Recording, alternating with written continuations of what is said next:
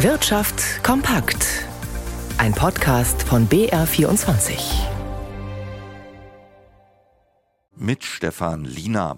Es ist ein Großstreik, wie ihn das Land wohl schon lange nicht mehr gesehen hat. Teilweise schon am Sonntag, mit voller Wucht aber am Montag trifft es den Verkehr in Deutschland.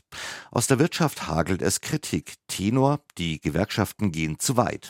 Verdi und die EVG hingegen verteidigen ihre Aktionen. Birgit Habrath zum Thema Verhältnismäßigkeit. Ein Streik kann Wirkung zeigen, das hat das Bundesarbeitsgericht einmal entschieden. Aber wie groß darf die Wirkung ausfallen? Aus Sicht der bayerischen Wirtschaft überschreiten die Gewerkschaften am Montag das Maß. Die Aktionen seien keine Warnstreiks mehr, also kurzzeitige und begrenzte Arbeitsniederlegungen. Sie seien unverantwortlich und unverhältnismäßig. Nun könnten betroffene Arbeitgeber, also Bund, Kommunen oder die Bahnbetreiber in diesem Fall, vor das Arbeitsgericht ziehen und in einer sogenannten Einstweiligen Verfügung den Streik unterbinden lassen. Bisher haben sie das nicht getan. Das Bundesarbeitsgericht hat die Hürden sehr hoch gesetzt. Die Beschäftigten hätten ein Streikrecht, hergeleitet aus dem Grundgesetz. Alles andere wäre kollektives Betteln. Allerdings dürfen sie zum Beispiel durch ihre Aktionen nicht einen Betrieb in den Ruin treiben. Schaden also ja, aber begrenzt. Frank Wernicke, der Verdi-Chef, sieht aber kaum eine Gefahr, dass ein Arbeitsgericht diese Warnstreiks am Montag stoppen könnte. Ich vertraue auf den Rechtsstaat, der das Recht auf Streiken sichert und das Streikrecht nicht einschränkt. Sollte ein Gericht in einer einstweiligen Verfügung einen Warnstreik stoppen, müssten Gewerkschaften unter Umständen Schadensersatz leisten. Die Zahl der Erwerbstätigen in Deutschland wird in diesem Jahr voraussichtlich eine neue Rekordhöhe erreichen. In seiner heute veröffentlichten Frühjahrsprognose rechnet das Nürnberger Institut für Arbeitsmarkt und Berufsforschung mit 380.000 Beschäftigten mehr als im Jahresschnitt 2022. Das wären fast 46 Millionen Menschen. Wolfram Welzer. Der Prognose zufolge geht der Zuwachs vor allem auf sozialversicherungspflichtige Jobs zurück. Angesichts der Knappheit von Arbeitskräften versuchten Betriebe, ihre Beschäftigten auch in schwierigem Umfeld zu halten, erklärte IAB-Forscher Enzo Weber.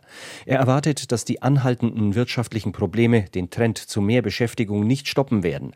Der Zuwachs kommt dem IAB zufolge besonders aus den Bereichen öffentliche Dienstleister, Erziehung und Gesundheit, aber auch in Handel, Verkehr und Gastronomie gebe es noch Nachholeffekte nach der Pandemie. Gleichzeitig rechnet das IAB allerdings auch damit, dass die Zahl der Arbeitslosen im Jahresdurchschnitt um etwa 110.000 höher liegen wird als im vergangenen Jahr, nämlich bei zweieinhalb Millionen.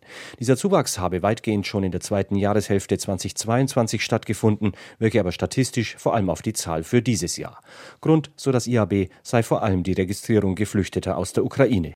Die Buchungslage im österreichischen Tourismus ist im Winter trotz starker Zuwächse hinter dem Vorkrisenniveau zurückgeblieben.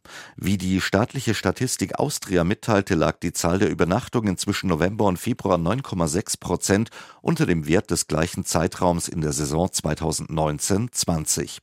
Nicht nur Gäste aus Russland und der Ukraine würden fehlen, sondern auch Touristen aus Asien. Außerdem würden viele Gäste angesichts gestiegener Preise kürzere Aufenthalte buchen als früher, so hieß es bei der österreichischen Hoteliervereinigung. Am deutschen Aktienmarkt geht eine turbulente Woche auf ihr Ende zu. Margit Siller in unserem Börsenstudio, heute aber noch einmal mit deutlichen Verlusten. Das kann man wohl sagen. Die 15.000er Marke hat nicht gehalten beim DAX. Es ist ein Tagesminus von zwei Prozent zu beklagen. Wenn sich Bundeskanzler Olaf Scholz in Brüssel am Rande des EU-Gipfels zur Finanzlage der Deutschen Bank äußert, dann ist das auf jeden Fall ein Hinhörer. Scholz hat im Geldhaus demonstrativ sein Vertrauen ausgesprochen.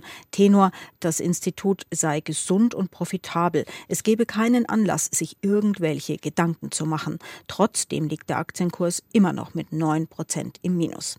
Leerverkäufer haben in den vergangenen zwei Wochen massiv gegen die Deutsche Bank gewettet auf fallende Kurse. Damit haben sie sehr viel verdient. Und zum Wochenschluss verteuerte sich die Versicherungsprämie für mögliche Zahlungsausfälle bei Anleihen der Bank, wohl ein Ausdruck des Misstrauens. Weltweit wurden überall die Bankentitel aus den Depots geworfen. Der Euro kostet nur noch einen Dollar 0,57. Die US-Börsen haben um bis zu 1% nachgegeben. Der Ölpreis fällt markant.